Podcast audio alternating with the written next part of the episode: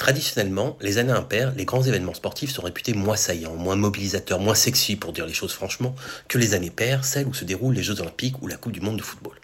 Bonne nouvelle pour tous les passionnés du spectacle sportif, il n'en sera rien cette année. L'année 2023 s'annonce exceptionnelle pour le sport en général, et soyons patriotes ce matin encore pour le sport français en particulier. On se fait l'année? C'est parti. Janvier, début de l'Open de tennis d'Australie pour lequel, fin de pandémie oblige, Djokovic pourra briller sur le sol de Melbourne et Carl Garcia confirmer ou pas sa forme exceptionnelle de fin d'année. Février, début du tournoi de rugby destination, finale du Super Bowl américain et surtout le 14 février, désolé pour les amoureux, reprise de la Champions League avec le quart de finale PSG Bayern Miam Miam. Mars, reprise de la Formule 1 avec la volonté de Mercedes de laver la fronde de l'année écoulée et le besoin impératif de Ferrari de confirmer son retour parmi les grands.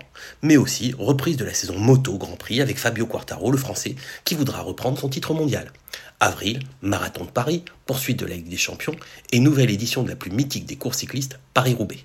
Mais Roland Garros évidemment, mais aussi Final Four de l'Euroleague de basket, finale de la Coupe d'Europe masculine de rugby, où les équipes françaises brillent souvent, et de la Ligue Europa de football, où les équipes françaises ne brillent jamais.